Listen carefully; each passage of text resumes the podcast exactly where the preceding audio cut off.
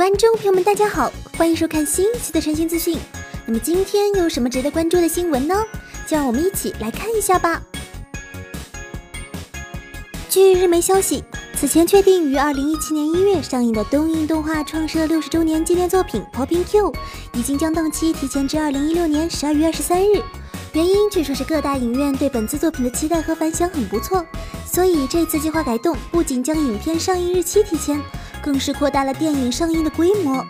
本作将由推出了《光之美少女》系列的宫原直树担任导演，著名插画家黑心红白负责人设，相信该作一定会非常精彩吧。最近似乎和美食有关的作品都比较火，由作家犬种纯平创作的一部人气颇高的轻小说《异世界食堂》也于九月七日宣布动画化。这部小说描述了来自异世界的客人来到我们的世界品尝美食的故事。因为对于美食的描写十分真实，很多读者表示这部作品经常会让人不由得感到肚子饿了。而关于该作动画化的详细信息暂时还没有公开，诚信社将继续保持关注。诚信社曾报道过日本三井住友银行与初音未来合作推出信用卡的新闻，而近日三井住友银行又推出了以人气美女声优花泽香菜为主题的信用卡。九月七日，三井住友称花泽香菜主题信用卡已经开始接受预约。卡片上的花泽香菜展现了别样的魅力，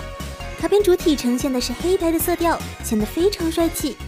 另外，官方准备了大量跟香菜有关的特点，前一千名申请信用卡的用户还可以获得 B 三尺寸的香菜海报，相信很多粉丝们还是很想要的吧。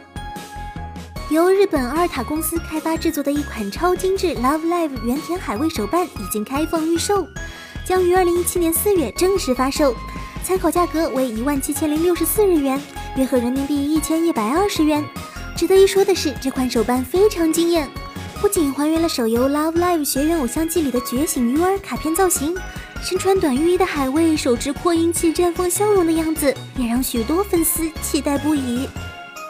由秋本志创作的国民喜剧漫画《乌龙派出所》即将完结，并将在九月十七日的周刊少年 Jump 刊载《乌龙派出所》的最终回。